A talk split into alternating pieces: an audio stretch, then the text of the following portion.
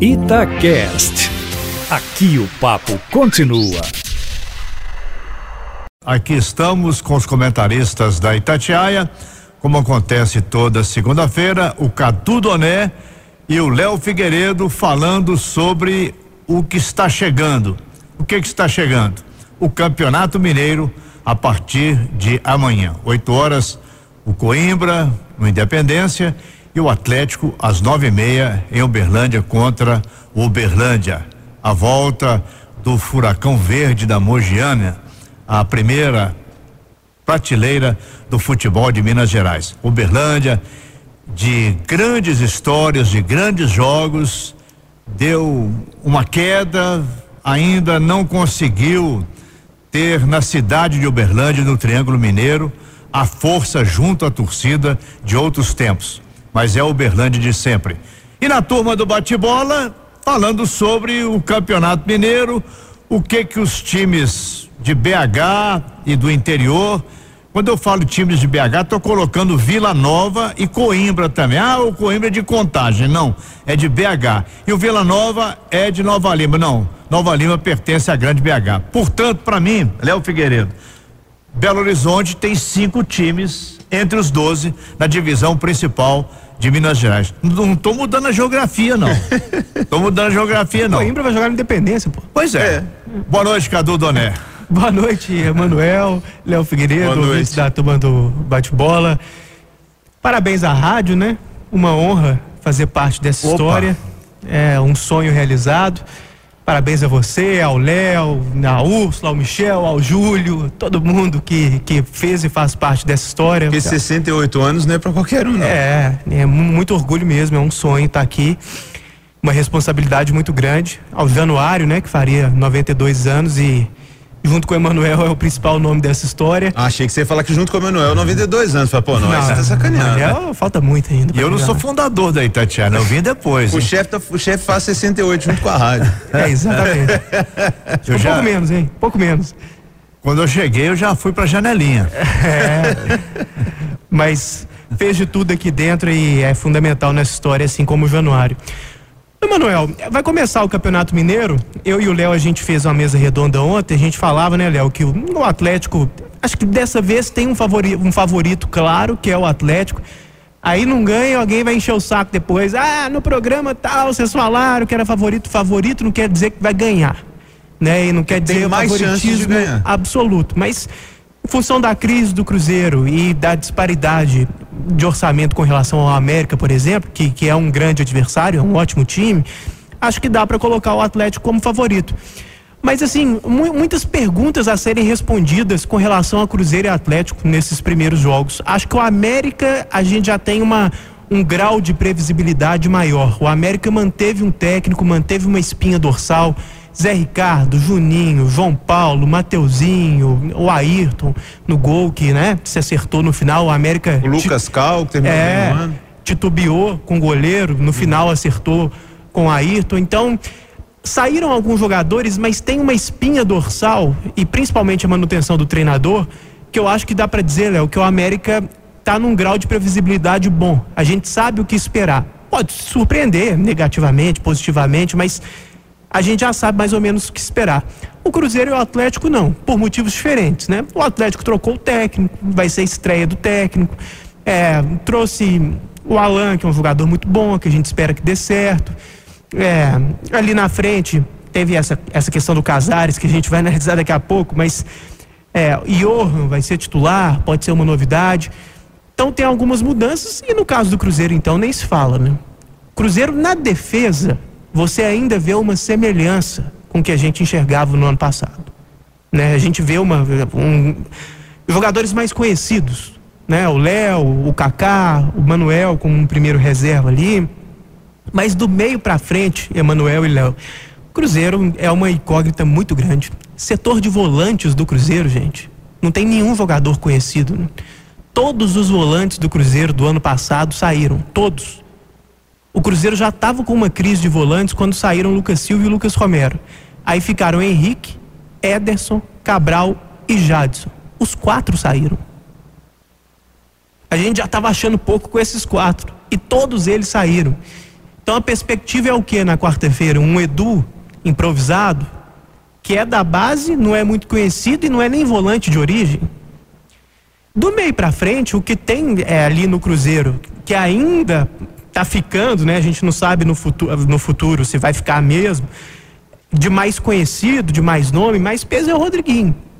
Mas tirando ele, é, o Maurício e o Vinícius Popó, um pouco mais experimentados, né? Jogaram um pouco ano passado, mas ainda da base. Então, de Cruzeiro e Atlético, Manuel, mais perguntas do que respostas. Acho que a partir de amanhã a gente vai é, começar a entender melhor. E no caso do América, aí não. Acho que a gente já tem muitas respostas. A gente já tem um time, já tem uma cara e a manutenção dos principais jogadores. Sem querer diminuir os jogadores que saíram do América. O William Maranhão, por exemplo, foi importantíssimo. Alguns jogadores importantes saíram, mas eu acho que os principais, principais mesmo, ficaram. Tipo Juninho, Mateuzinho, o João Paulo, que talvez seja um exagero Zé colocar Ricardo. no mesmo patamar, mas troféu Guará também, um ótimo lateral uhum. esquerdo, Zé Ricardo. Então acho que do América dá para esperar uma boa campanha e uma manutenção do bom futebol que encerrou o ano passado. O Campeonato Mineiro de 2020 vai ter uma fórmula diferente dos últimos dois anos. É uma fórmula mais antiga, ela funcionou durante mais de 10 anos no calendário de Minas. Agora volta a fórmula antiga, que eu penso que também é a mais justa e a mais inteligente. Vão jogar 12 times, cada time faz 11 partidas, turno único, se classificam para a sequência os quatro primeiros, e aí começa o mata-mata, o primeiro contra o quarto, o segundo contra o terceiro e os dois últimos são rebaixados. Uhum. Eu não estou vendo, em termos de equipes do interior, alguma surpresa especial. Algum time que você possa pegar entre os que estão, além de Atlético, América, Cruzeiro, um time que possa ser o fantasma, como existiu em outras épocas do futebol de Minas Gerais. A briga, eu penso que vai ficar aqui na Grande BH, a menos que aconteça aí uma surpresa. A URT recentemente andou beliscando posições importantes Caldense, no Campeonato Mineiro. A Caldense sempre uma tradição, vai estrear aqui contra o América na quarta-feira. Mas a sua opinião, Léo Figueiredo. Pois é, Manuel, boa noite. Boa noite, Cadu. Salve, salve, meus amigos e amigas da Itatiaia, turma na live, suave na live. Estamos Eu esqueci agora. de dar boa noite pra galera é, da live. Um suave, abraço, galera da live. Estamos suave na live. Olha só, eu tenho algumas preocupações, Emanuel. Eu concordo com tudo que colocou o Cadu. Nós discutimos muito ontem aqui na, na mesa redonda. O Cadu até trouxe uma informação que é, é de preocupar o torcedor que gosta do clássico. Nós podemos ter apenas um clássico em 2020. Pode acontecer e é bem possível não diria provável, porque nós vamos torcer para que aconteçam mais, mas a verdade é essa. Por quê? Porque com a mudança do, do regulamento do Campeonato Mineiro, classificando apenas quatro, com a incógnita que é o Cruzeiro, o Cruzeiro pode nos surpreender e brigar lá em cima com o Atlético América, ou o Cruzeiro pode ter dificuldade para se classificar. Porque eu não sei o que esperar dos meninos do Cruzeiro. E, sinceramente, eu não posso nem cobrar dos meninos do Cruzeiro. Porque tem vários ali, esses que o Cadu citou até já tramitaram mais no profissional, mas tem muita gente da base, base mesmo.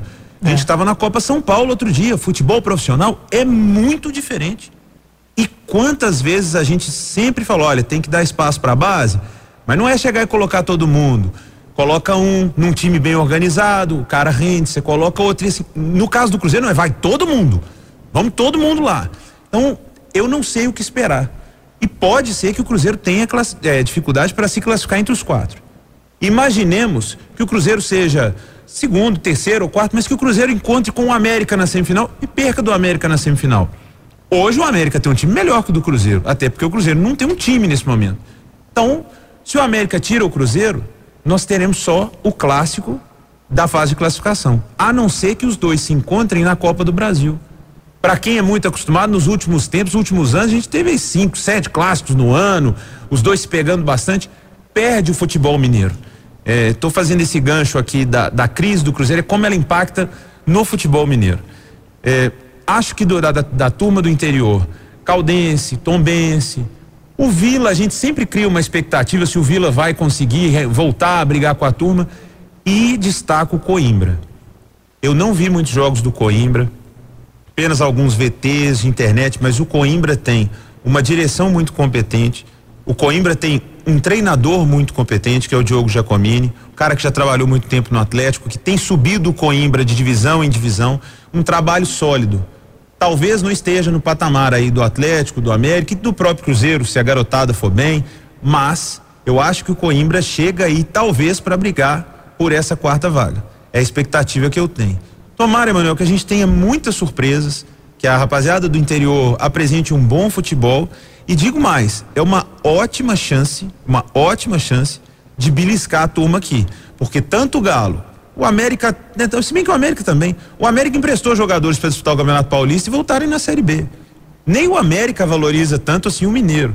O Atlético tem, tem assim uma certa obrigação, né? Não é a melhor palavra, né, Cadu? Mas uma expectativa é. de ganhar o campeonato. Mas o Galo também, o Dudamel já avisou, olha, três, quatro semanas aí para o time começar a jogar do jeito que eu quero, já não vai todo mundo pro primeiro jogo, vai usar a gente da base e o Cruzeiro obrigatoriamente, diferentemente de anos anteriores, Atlético, Cruzeiro e América entravam já grandões no Campeonato Mineiro, pode ser uma boa oportunidade para a rapaziada é. da grande BH e do interior, porque se for falar da grande BH, senão... o, o calendário no futebol brasileiro, ele sempre atropela o início da temporada. Por quê? O campeonato Série A, Série B, ele vai até a primeira semana, segunda semana de dezembro. Começam as férias coletivas obrigatórias. Nisso você não pode mexer. E os times voltam e fazem a pré-temporada. E essa pré-temporada, ela é feita pela metade, porque imediatamente começam as competições regionais. Você veja que no Campeonato do Rio, que começou, os times jogando com reservas, o Flamengo, um time totalmente reserva. Agora, o campeonato regional, já dissemos isso mil vezes, ele é uma boa oportunidade para ter formação de jogadores. Eu não vejo, eu não vejo com tanto pessimismo assim esse time que o Cruzeiro tem para colocar em campo. Primeiro, a camisa tem peso. A camisa do Cruzeiro pesa. E o Cruzeiro tem uma base que estava subindo e não pôde ser muito utilizada em virtude daquele drama do rebaixamento do ano passado e o põe os medalhões, o Abel veio apostando em outros jogadores que não eram aqueles que a torcida estava querendo. O Cruzeiro pode surpreender, pode ser que o Cruzeiro venha com um time competitivo diferente, diferente daquele time que foi rebaixado, que não tinha muito compromisso, que estava tendo uma explicação para cada derrota, não na próxima nós vamos ganhar, na próxima não sei o quê. Olha, não vamos ser rebaixados, não corremos esse risco. E o pior aconteceu, o desastre chegou. Agora é uma outra história. O Clube Cruzeiro, o Cruzeiro Esporte Clube, não foi rebaixado. O que foi rebaixado foi aquele time dirigido pelo Mano Menezes, dirigido pelo Rogério Ceni, pelo Abel Braga e finalmente pelo Adilson Batista. E comandados por uma gestão irresponsável e incompetente. Exatamente. E as pessoas que estão hoje na direção do Cruzeiro, com todo o sacrifício, estão tentando acertar. Bom, o Atlético joga amanhã contra o Uberlândia. O Casares não está viajando com a delegação. O Vitor também. O Vitor por questões médicas. Mas há informação de que o Atlético tem uma proposta.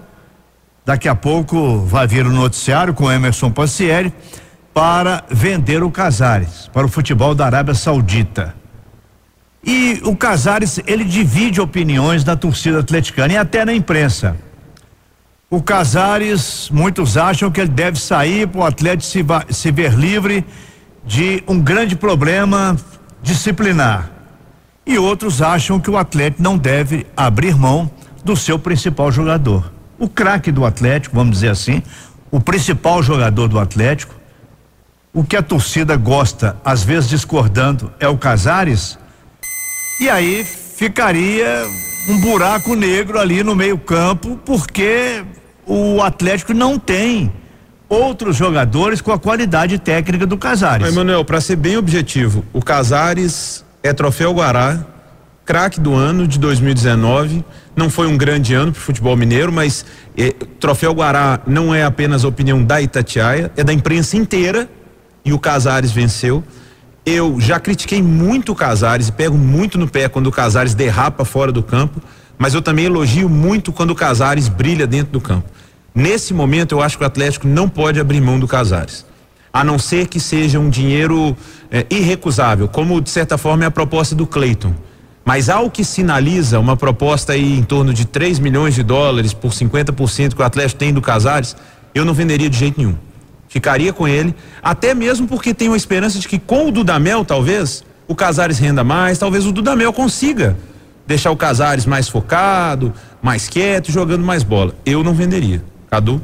É, eu também não. É, você fez a divisão aí, Manuel, do, realmente ele divide opiniões, mas eu me colocaria no segundo grupo, o grupo dos defensores do Casares, né, dos admiradores do futebol dele. Claro que é, a gente reconhece alguns erros, reconhece que tem alguma instabilidade, mas eu, sinceramente, um jogador com a qualidade dele, na posição dele, a não ser que seja muito bem vendido, para você achar uma reposição minimamente acessível no mercado é uma tarefa simplesmente é, é quase impossível, é hercúlea assim, né? Você não acha um meia atacante, é um 10, um, um, um armador, um cara que dá muitas assistências, que é com um preço bom no mercado, não. Eu acrescentaria, acho que há uma complexidade no caso do Casares, que é a questão do contrato dele acabar, né?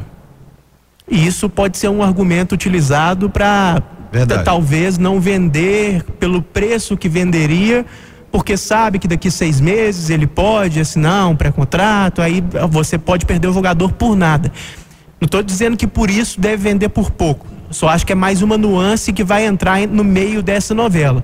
E honestamente, Emanuel, essa notícia de hoje não, não, surgiu à toa, ele não deixou de viajar à toa. É por causa não é mera possível, coincidência, né? Não é né? mera coincidência. 6 horas 32 minutos, conversamos com os comentaristas da Itatiaia, Cadu Doné, Léo Figueiredo.